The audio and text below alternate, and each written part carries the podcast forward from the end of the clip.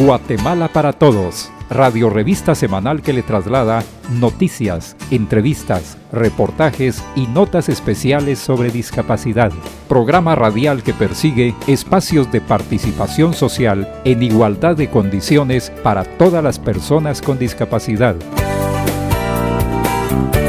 ¿Qué tal amigos y amigas oyentes del programa Guatemala para Todos, del Consejo Nacional para la Atención de las Personas con Discapacidad, CONADI? Hoy como cada semana, nos es grato saludarles a través de esta emisora, donde les damos a conocer los más importantes avances relacionados con la discapacidad promovidos por el CONADI y organizaciones de personas con discapacidad. Los acompaña Néstor Mazariegos, haciéndoles el llamado a no bajar la guardia en esta fase del coronavirus COVID-19. Las autoridades de salud Pública ha manifestado un aumento de contagios entre adultos, jóvenes y niños. Es importante mantener las medidas de prevención para contener el aumento de casos de esta enfermedad. Así que lavarse las manos constantemente o utilizar gel a base de alcohol, utilizar de manera correcta la mascarilla, hagámoslo por nosotros, por nuestra familia, por nuestros seres queridos, por nuestra linda Guatemala. Pues bien, les comento que dentro de los programas que tiene el CONADI se encuentra la Bolsa de Estudios, que otorga a estudiantes con discapacidad en diferentes niveles de escolaridad. Este programa se implementó desde hace ya 15 años en la institución, con el propósito de apoyar a estudiantes con discapacidad de bajos recursos que tengan la inquietud de seguir sus estudios. De esta manera, el CONADI busca dar cumplimiento al derecho a la educación, tomando en cuenta que en el contexto de la discapacidad existen diversas barreras para acceder al estudio, entre estas de infraestructura, de adecuación curricular y económicas. Específicamente, este programa está a cargo del eje de fortalecimiento de las personas con discapacidad para el fomento de la participación ciudadana del CONADI. Al momento se han entregado 140 bolsas de estudios y se tiene previsto entregar 200 apoyos a estudiantes con discapacidad durante el 2021. Y resulta que en cumplimiento a este programa, a finales de junio, se realizó la firma de convenio de bolsa de estudio de estudiantes con discapacidad y tutores de personas con referida condición de la capital que cursa a nivel preprimario, primaria, básico, diversificado y universitario. Además, se trasladaron las cartas de compromiso de bolsa de estudios a personas con discapacidad de Sololá, Retaluleu, El Progreso, Chiquimula, Santa Rosa, Chimalterango, Huehueterango, Petén y Jalapa. Entre las organizaciones que al momento han sido beneficiadas se encuentran la Asociación de Ciegos para la Cultura y el Deporte, Asociación Nacional de Ciegos de Guatemala, Asperger Guatemala, Asociación para Todos, Red Guatemala, Asociación Guatemalteca de Personas con Discapacidad, Fundabien y Asodedis Vida. Este programa es de suma relevancia tanto para los niños, jóvenes y adultos con discapacidad porque les permite continuar con su formación académica tan importante para que en un futuro alcancen en su desarrollo personal y familiar. Recordemos que uno de los bastiones del modelo de la discapacidad con enfoque de derechos humanos es la promoción de la autonomía. Una persona con formación escolar, mejor aún universitaria, tendrá la oportunidad de acceder a un trabajo digno, bien remunerado, tener una vida independiente, alcanzar sus metas y aspiraciones vida y claro, contribuir con el desarrollo del país. Adicionalmente, también las personas con discapacidad deben informarse sobre qué otras instituciones tienen programas de becas parciales o totales. Entre estas se encuentran el Comité Pro Ciegos y Sordos de Guatemala, el Instituto Neurológico de Guatemala, Fundación Margarita Tejada, el Instituto Guatemalteco de Escuelas Radiofónicas IGER, el Instituto Técnico de Capacitación y Productividad INTECAP, el propio Ministerio de Educación, la Universidad de San Carlos de Guatemala y algunos organismos de cooperación internacional también tienen programas de este tipo. En Buen Chapín entonces les decimos, pilas mucha, vivos patojos, que la discapacidad no es un obstáculo para alcanzar nuestros sueños y metas. En el programa de hoy daremos continuidad a un tema que hemos abordado en otras oportunidades. Nos referimos a la migración y discapacidad, pero hoy conoceremos la importancia de la formulación de una política migratoria inclusiva que tome en cuenta la población con discapacidad. Hemos invitado al subsecretario de Conamigua, Álvaro Caballeros, para conversar al respecto y también les compartiremos los hechos más importantes que realizan las organizaciones de personas con discapacidad en la sección informativa. Acompáñenos una vez más en el programa Guatemala para Todos. Las personas con discapacidad tienen derecho a la comunicación. Toda información televisiva y audiovisual en redes sociales debe contar con formatos accesibles con intérprete de lengua de señas, mecanismos audibles, mensajes de fácil comprensión, pictogramas y contenido digital accesible. Conadi, 24 años por una Guatemala más inclusiva. Guatemala para Todos en Aprendiendo de Todo. Consejos prácticos y orientaciones que todos debemos conocer. Hola amigos, es un gusto reencontrarnos en este segmento Aprendiendo de Todo. Los saluda Vivian Axip y hoy estaremos abordando un fenómeno social provocado por las diferentes problemáticas sociales y nos referimos a la migración con enfoque de discapacidad. Dentro de las escenas de caravanas migratorias acaecidas en el 2019 provenientes de Honduras y a la que cientos de guatemaltecos se sumaron por su paso en el país, se observó que dentro de los miles de desplazados se encontraban personas en condición de discapacidad, algunos usuarios de silla de ruedas o muletas, cargando maletas, niños y sus sueños de un mejor porvenir. Guillermo Hernández de la coalición México por los Derechos de las Personas con Discapacidad argumenta que esta crisis humanitaria ha sido propiciada principalmente por la falta de trabajo o persecución política. En el caso de Guatemala, la migración de personas con discapacidad tiene relación con la discriminación, al carecer de espacios de participación de las personas con esta condición en el sector productivo. Hernández agrega que dentro de las investigaciones que se ha realizado la Fundación Panamericana para el Desarrollo, PAD, por sus siglas en inglés, se encuentran las exploraciones en las diferentes formas de migración, siendo la migración del sur al centro de México donde se detectó que existe mayor peligro para adquirir alguna discapacidad. Una situación de riesgo para centroamericanos y sudamericanos es abordar en movimiento el tren conocido como la bestia. Muchos migrantes resbalan y se mutilan extremidades inferiores o superiores. Algunos pierden hasta la vida. La Unidad Política Migratoria de México han realizado estimaciones que entre 6 a 9 accidentes ocurridos en el tren mensualmente. Sin embargo, Coamex México indica que debido al grado de tránsito no debe desestimarse el subregistro. Además, la discapacidad física que generan los accidentes deben sumarse las deficiencias causadas por pesticidas o por las extenuantes jornadas de trabajo ante climas extremos. Los casos de migrantes que adquirieron discapacidad ha llevado a esta organización a investigar las provincias y albergues de México, Honduras, Salvador y Guatemala. En entrevistas con los retornados se ha hallado que está muy latente la discapacidad psicosocial, los trastornos mentales, depresión, trastornos de estrés postraumático, bipolaridad, esquizofrenia, son condiciones que denotan el proceso migratorio. Dentro de los testimonios de personas que adquirieron una deficiencia en el trayecto que ha aglutinado Coamex, todos tienen elementos sociales recurrentes. Por ejemplo, la migración es propiciada por la falta de oportunidades laborales, adquisición de una deuda para pagar un coyote o hipoteca de tierras, migrantes retornados con planes truncados y un futuro incierto.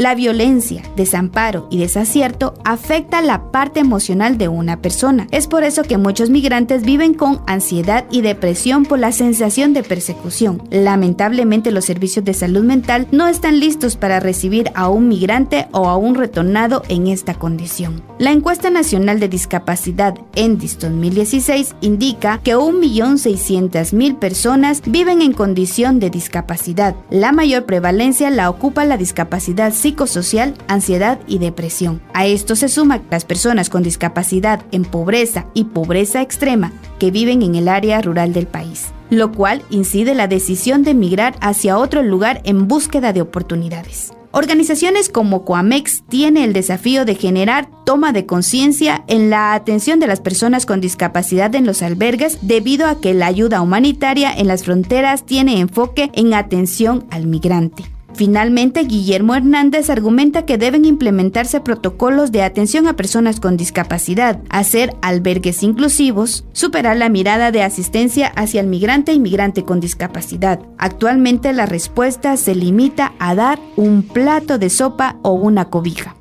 Este interesante tema lo estaremos complementando en el segmento de la entrevista con el subsecretario de Conamigua, Álvaro Caballeros. Lo saluda Vivian Axip y te invitamos a continuar escuchando el programa Guatemala para Todos y que nos sigas en nuestras redes sociales. Conversamos sobre discapacidad. Guatemala para Todos en la entrevista. Continuamos en el segmento de la entrevista. En esta oportunidad tenemos el gusto de conversar con el licenciado Álvaro Caballeros, subsecretario ejecutivo del Consejo Nacional de Atención al Migrante de Guatemala. Bienvenido a este espacio de la entrevista. Sí, qué gusto estar acá con ustedes compartiendo, felicitándoles por las iniciativas de comunicación y pues con toda la disposición de colaborar en este programa. Licenciado Caballeros, estamos en el desarrollo de una actividad donde se trabaja en la formulación de una política migratoria que nos comentaba al respecto. ¿Cuáles han sido los avances? Bueno, este proceso liderado por el Instituto Guatemalteco de Migración es eh, muy importante debido a la trascendencia que tiene la migración en todas sus expresiones para Guatemala. Eh, sabemos bien que la migración es uno de los pilares fundamentales de la economía guatemalteca, ¿verdad? Las remesas eh, favorecen a 6 de cada 10 familias.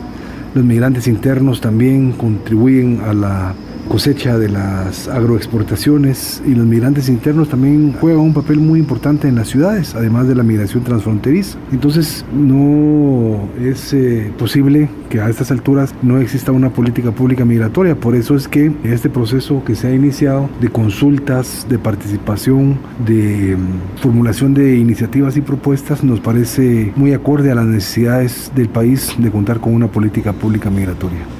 Usted hace referencia de cuánto percibe el país a través de los connacionales en diferentes países. ¿Se tienen estimaciones de cuántos guatemaltecos han migrado de manera irregular o de manera digna? Bueno, realmente la migración hacia Estados Unidos ya es una migración de larga data. Ya más o menos estamos hablando de unos 70 años de migración irregular que ha sido la tendencia dominante. De esa cuenta, según estimaciones del Ministerio de Relaciones Exteriores, hay por lo menos 3 millones de guatemaltecos y guatemaltecas radicando en todos los estados de Estados Unidos.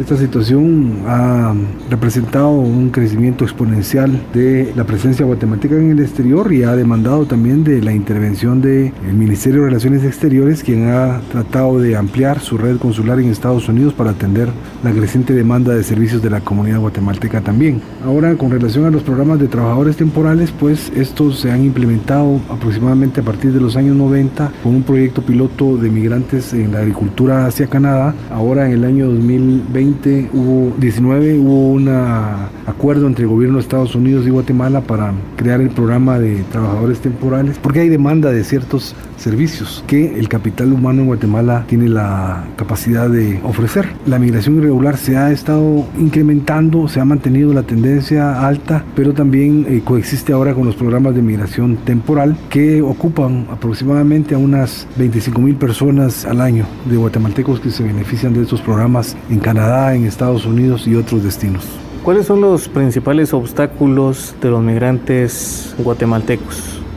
Bueno, la verdad que el hecho de intentar migrar de forma regular es el principal gran obstáculo, ¿verdad? Porque tienen que sobreponerse a una serie de adversidades, a una serie de, estrategias de migración irregular que tienen la característica de ser altamente riesgosas y que ese riesgo eleva la vulnerabilidad a ser víctimas de violaciones a sus derechos humanos, abusos, asesinatos, secuestros, extorsiones, etcétera, ¿verdad? Es decir, eh, ese es el primer gran obstáculo, tener que migrar de forma irregular y enfrentarse a estos grandes riesgos y peligros inminentes de este proceso. Y el otro obstáculo no encontrar oportunidades o ser perseguidos por organizaciones de crimen organizado, por pandilleros, por extorsionistas, etcétera, ¿verdad? Entonces hay un clima de inseguridad que crea zozobra, hay una situación socioeconómica afectada severamente por los eventos climáticos y hay toda una serie de factores que se conjugan para expulsar de alguna manera a las poblaciones migrantes que se caracterizan también por tratar de superarse, por tratar de establecer un futuro mejor,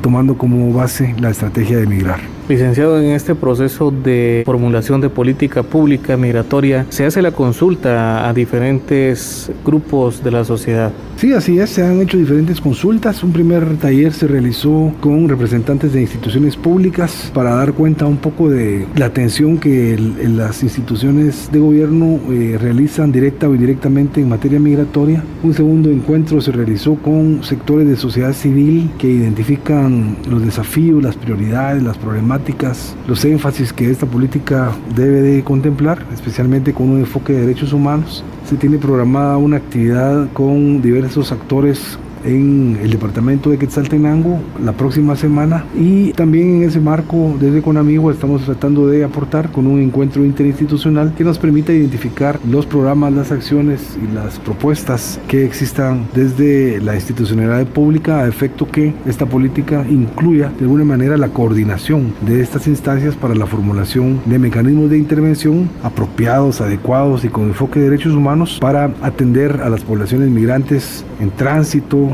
en el destino, retornados y también a los inmigrantes que están radicando aquí en este país en cuanto a la transversalización de la discapacidad en los asuntos de migración que nos puede comentar. La verdad que es una novedad, no habíamos tenido la oportunidad de, visualizarlo, es por eso que consideramos esta reunión como algo muy importante porque logra su objetivo que es incidir para que las instituciones incorporen eh, de una manera más eh, explícita la atención a las personas con discapacidad, con cierto énfasis en algunas discapacidades porque realmente el universo de las discapacidades es bastante amplio y hay algunas que son mucho más explícitas, más directas, que creo que sería muy importante atender desde los accidentes o mutilaciones que se experimentan en el proceso migratorio hasta los impactos psicológicos del retorno, pasando por oportunidades en programas de trabajo temporal para estas personas también que a pesar de tener una discapacidad también desarrollan grandes habilidades y capacidades también. De acuerdo al conocimiento que ustedes tienen, ¿cuáles han sido algunos factores que generen discapacidad en el trayecto? Básicamente la, gran discapacidad, por eso le decía que es muy amplio el universo de la discapacidad, pero concretamente en el tipo de discapacidad física, por pérdida de alguna de las extremidades, con mayor preponderancia las extremidades inferiores, debido a que muchas veces en el tren o la bestia, como se le conoce a este medio de transporte, implica grandes... Eh, riesgos y muchas personas han perdido ahí sus extremidades y regresan al país ya con una discapacidad. Quizás no salieron con esa discapacidad, pero en el transcurso, en el ínterin del viaje, adquirieron esa discapacidad, ¿verdad? Esa es como la más evidente de las discapacidades explícitas y reconocidas, pero también creo yo que hay toda una serie de situaciones que afectan especialmente la la psicología, la necesidad y capacidad de establecerse de nuevo en un país que habían abandonado cuando se trata de migrantes que habían estado fuera, o la experiencia de retornar a un lugar en el que ya no querían estar porque no encontraban oportunidades y esto de alguna manera pues también creo yo que incide en la necesidad de atender desde el enfoque psicológico. Y de acuerdo a lo que usted hace referencia de casos de discapacidad psicosocial, ¿qué acciones se realizan a nivel interinstitucional para apoyar a los migrantes? Pues mire, nosotros en nuestra gestión en Conamigua queremos eh, implementar el apoyo psicosocial a las personas y las comunidades, porque no solamente es una persona también, sino que hay varias comunidades en donde son casos recurrentes de las personas retornadas. En ese sentido, nosotros hemos ya buscado el acercamiento con el Instituto Federico Mora en un primer momento ya hablamos acerca de establecer un convenio que nos permita facilitar un tipo de atención inmediata a las personas retornadas por la vía aérea que experimentan algún tipo de ansiedad, porque la migración irregular también impacta y genera estrés postraumático. Entonces, en un primer momento queremos, uno, formular un diagnóstico sobre las necesidades de atención a las personas retornadas desde el enfoque psicosocial y dos, buscar apoyos de instituciones que atienden el factor psicológico para que puedan acompañarnos directamente en la atención en el centro de recepción de retornados en la ciudad de Guatemala y posteriormente pensamos hacerlo allá en Tecurumán. Y también nos interesa establecer el vínculo con el Consejo Nacional de Personas CONADI para ver de qué manera podemos eh, nosotros programar, incorporar en el POA y en la planificación del trabajo de Conamigua algún fondo, algún programa que atienda también las necesidades específicas de las poblaciones discapacitadas. ¿Cuál es su opinión como representante del Consejo Nacional de Atención al Migrante de estas caravanas migratorias que vienen de otros países, pero que dentro de la población que transita hay personas con discapacidad?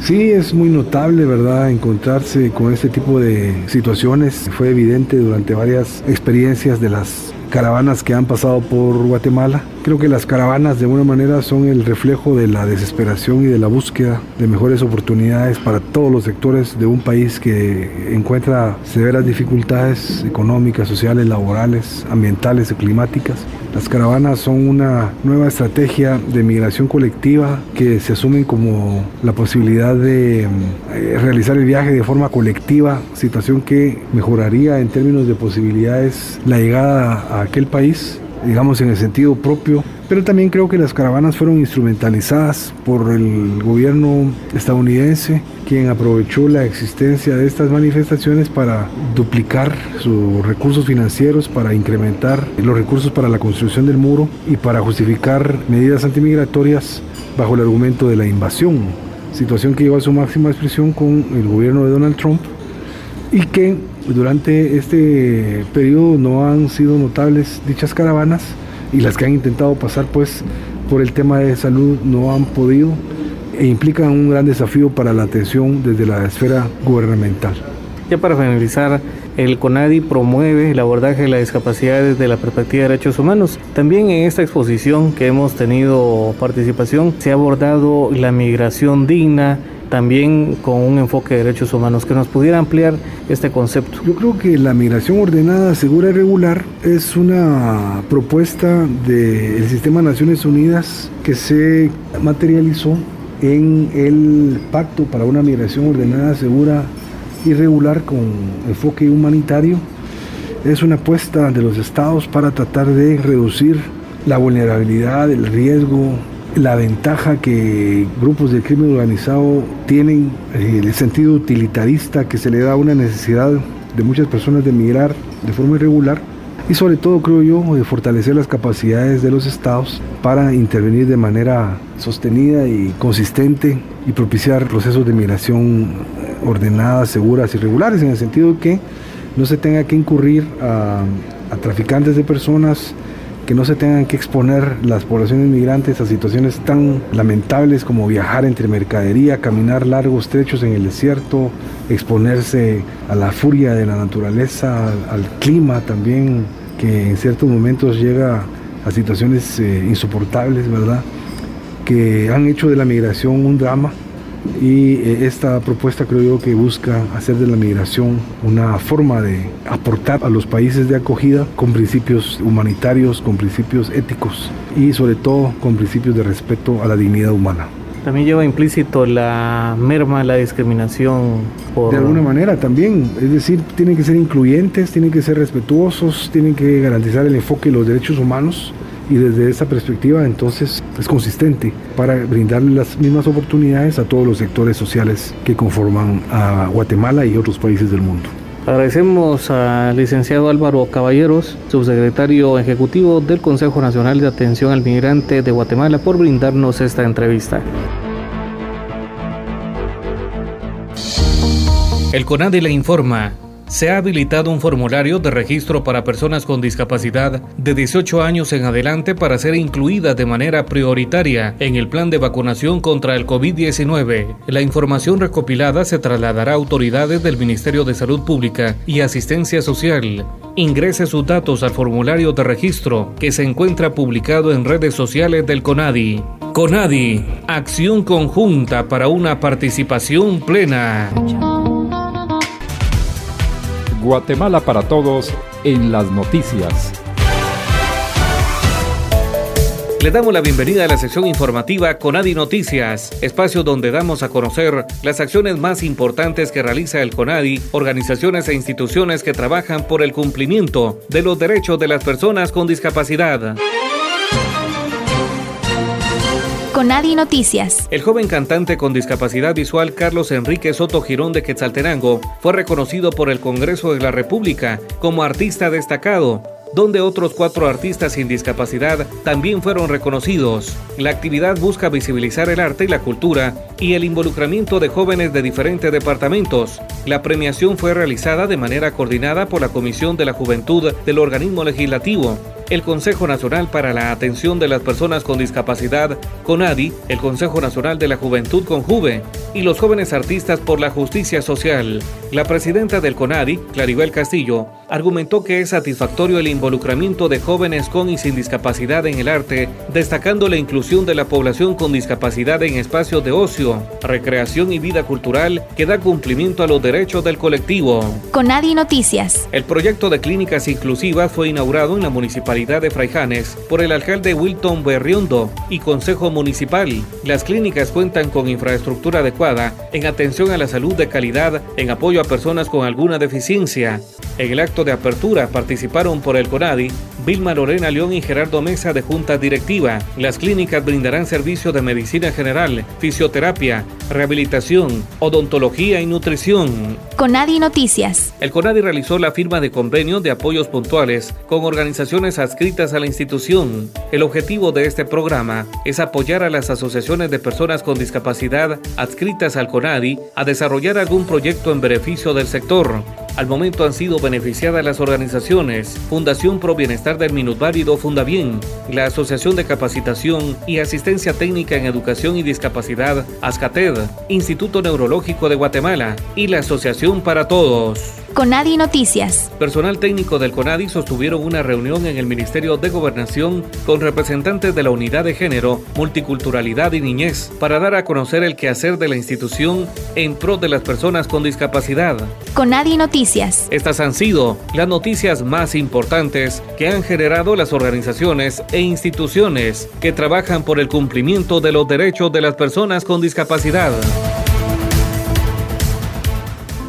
Desde este espacio queremos enviar un saludo cordial a los colegas de la Asociación de Cronistas Deportivos de Guatemala, que recientemente alcanzaron sus 52 años de fundación.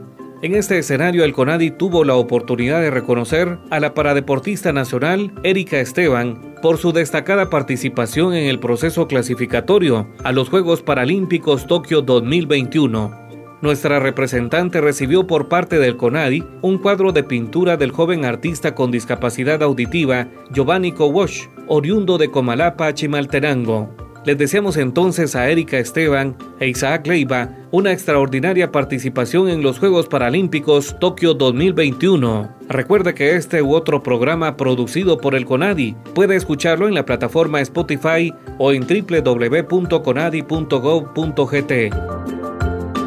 A nombre de quienes participamos en el programa Guatemala para Todos, Vivian Axip y su servidor Néstor Mazariegos, agradecemos su amable sintonía. Musicalización y montaje, Carlos Ifel Valencia. Gracias también al apoyo de esta emisora. Conadi, acción conjunta para una participación plena. Guatemala para Todos, radio revista semanal que le traslada noticias, entrevistas, reportajes y notas especiales sobre discapacidad. Programa radial que persigue espacios de participación social en igualdad de condiciones para todas las personas con discapacidad.